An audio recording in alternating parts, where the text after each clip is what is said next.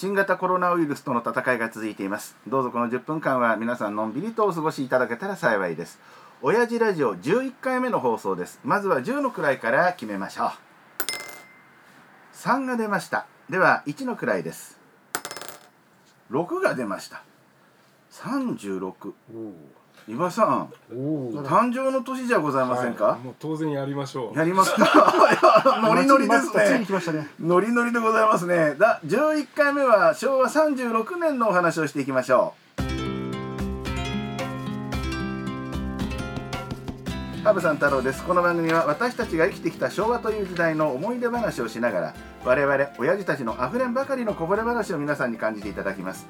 最初にお聞きいただいたように毎回サイコロの目で話す昭和の年を決めていきますご一緒するのは健康や医療分野に詳しい作家の伊庭さんです伊庭達也ですこの年昭和36年のえっ、と来月ですね4月22日誕生日なんで、はいはいそれであのー赤いちゃんちゃんこになりますああいらない情報ありがとうござ います還暦ですね。でもおめでとうございます。いやいやいやいやいや初めての還暦をお迎えになられるわけです。ね長嶋茂雄さんじゃないですけれどもね。そしてサイコロを振ってくれた絵本なども作っている編集者の福島さんです。はい、こんにちは、福島敏之です。はい僕は昭和40年生まれですからええ、まだ未知の人ですね。そうですね。マイナス4歳でございますよねそうです。お父さんの下っ腹にもいたいですそうですよね。お父さんお母様もまた出会ってないかもしれませんしね。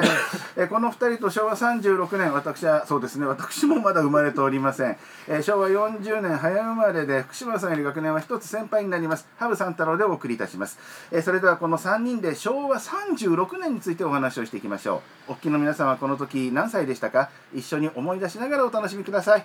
さてこの年は一体どのような出来事があったのか目の前にはその年の出来事が書かれたカードがあります。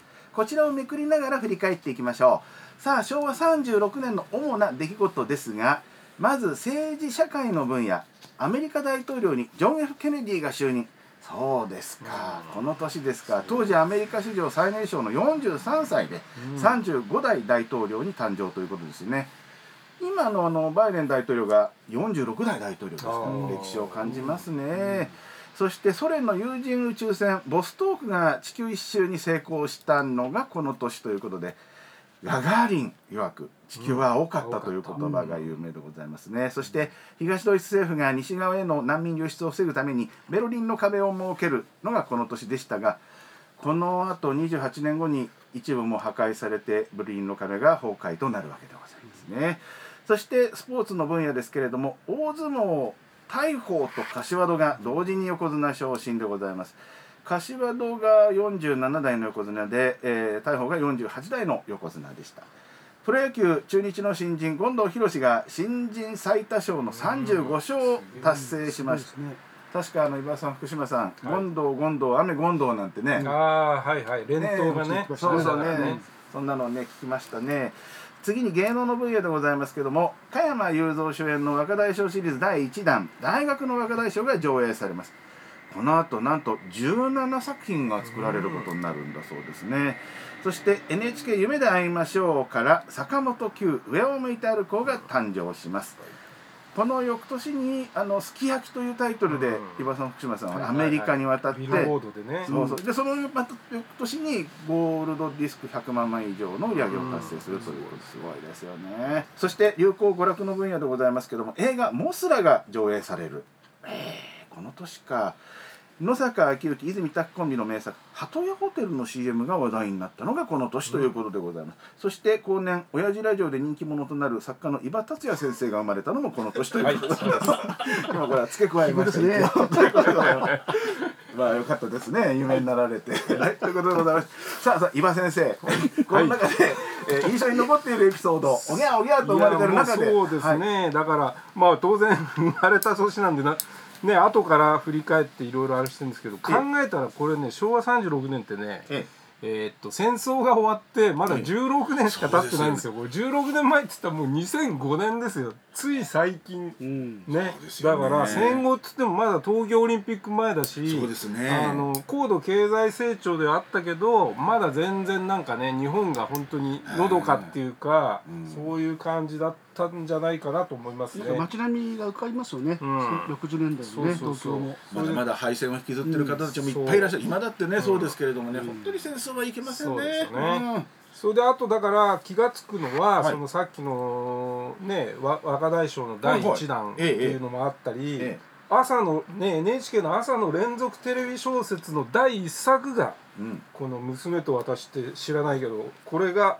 始まった第一作が始まった結構やっぱね新しいことがこの年ね虫プロもこの時創設されてますし。あの手塚治虫さんの。ね。うんうんうん。というふうになんかもういい今にもこうつながってくるものが、えー、とこの年結構あの始まってるっていう年なんじゃないかこのなと思い年ますね。手塚さんの虫プロダクションが創設されたんだ、うん。この後10年後はあれですよ、はい。虫プロじゃなくてマムシプロが創設あされた。あそうだ。「ま」がつきますよ「ま 」ま「め」なんて言うねそんなこと言っちゃ「め」「め」なんて。なんか冗談での話ですね。でねあとはな,、なんでしょう。それからねあの生まれた人でいうと、まあ、いっぱい芸能界にもいらっしゃるんですけど、ええ。なんといっても昭和36年はねバラク・オバマ大統領とダイアナ妃ですね。あそう。この年。級生です。え同級生でいらっしゃいますね。自分のことのように言ってもらっていいですか？御三家ですね昭和36年前の御三家ですねはい、結構なもんでございと言ってしまいましたが。あのダイアナ妃と小野田さんにはあれですか？パチンコのかなんかの仲間でご一緒したことはおありなんですか？ハワイの。ハワイのパチンコハワイでですか。よかったですね。あの二人ともそうあのお三人とも5時から男でいらっしゃった。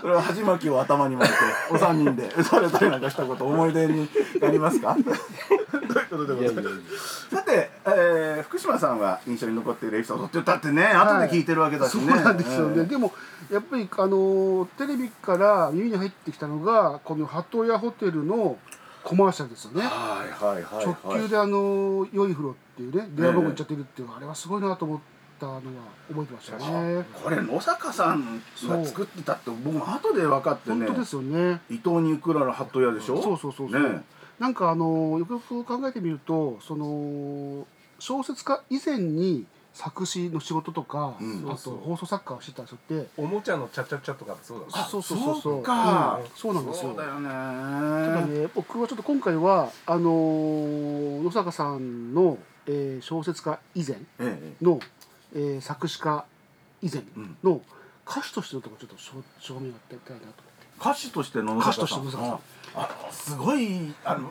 ブームだったんでしょ？野坂さんの。んそうなんですよ歌手として知りませんけどそうならしいですよね。黒の船歌。あそうまさにそう。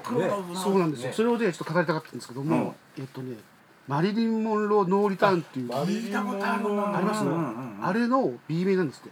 あえ？B 面あそうなの？そうなんですって。あのやっぱりその野坂さんが持つ不穏な雰囲気というかまあこうキラーのトリックスター的な ものがやっぱりあの歌に出ててで後年はあの長谷川清さんとか、はいはいはなんとサザンの桑田さんとかもねいええ。うんカバーしてるんですよ。あそうなの？それぐらいいい歌なんですよ。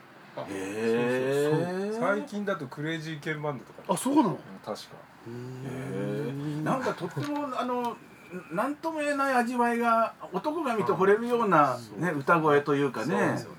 うん。野坂さんはそんなそうだなあのー我々が歌ってもダメだな。やっぱりなんか味わいのある人が歌わないとダメだ、あのちょっと微妙に外れるっぽいとところもあるんだけどそこはなんでそういうことま言うの？ほら。でもね YouTube で見てみるとええやっぱりね、いい声してらっしゃるしそうそう。うんううまいですよ。あ雰囲気あって福島さんも歌ってみたらいいいやいいです今日は。こちらもそれにあの歌っていただいてもなんか聞くに耐える体力 体力があるかどうかもちょっと。今日はご遠慮しときます。はい。また別の機会にさせていただこうかと思いま。す。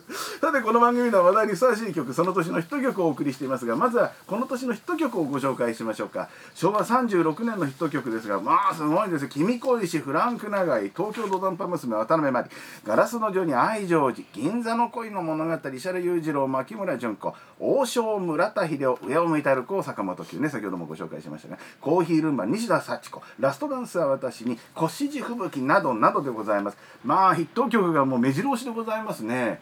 さあこの中で、えー、伊庭さんお気になりたい曲はああみんないいですね。僕だからあの大人になってからええ。カラオケスナックまだカラオケボックスじゃなくてカラオケスナックね、はい。はいカラオケスナックでよく自分の昭和36年の歌っていうのを探して歌ってたことがありましたね、えー。うん何をよく歌われました？もう歌えないで結構でございますよ。もう二人ともあまりにもちょっと自由すぎます。でであそうでもねやっぱりあの、ええ。さっきあの話題にも出てましたけど、はいすき焼きです。上を向いて歩こうですよね。やっぱりこれは名曲ですよね。そうですね。あのー、689コンビで、うん。えー、六輔さん中村八大さんで坂本九さんが歌ったという、あのこの普及の名名作ですよね。僕はねあの A さんはもちろんお世話になりましたけどね、ええ。八大さんにもお目にかかったことあるんですよ。はい。Q さんにだけはお目にかかれてないんですよ。うなんですか。ん。これがね残念でならないんですけどもね。坂山にね。うーん。本当にね悔しいですね。えー、福島さんは？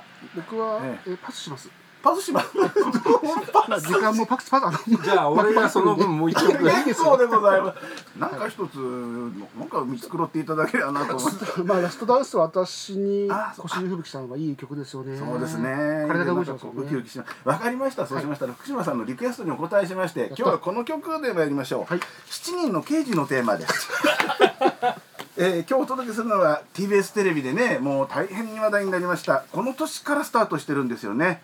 えー、芦田伸介さんとはい堀裕二さん、はいね、菅原健二さん、佐藤秀夫さん、天田俊明さんなどなどね、七人の刑事、はいえー水曜日の夜8時でございます。七人の刑事のテーマを今日はお二人のリクエストにお答えしてえお届けしましょう。しかし権利の問題がございますのでここではお聞かせできません。皆様ご勝手にお聞きになってください。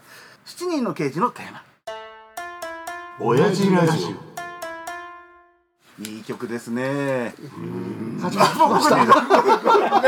その時歌いたいのはわかりますけど、清水に止められますからやめておきましょうね。早いものでお別れの時間です。えー次回は何年の思い出話になるんでしょうか。お楽しみに。お相手は羽生三太郎。伊庭達也福島敏之制作清水康之でお送りいたしました。今日もお聞きいただきましてありがとうございました。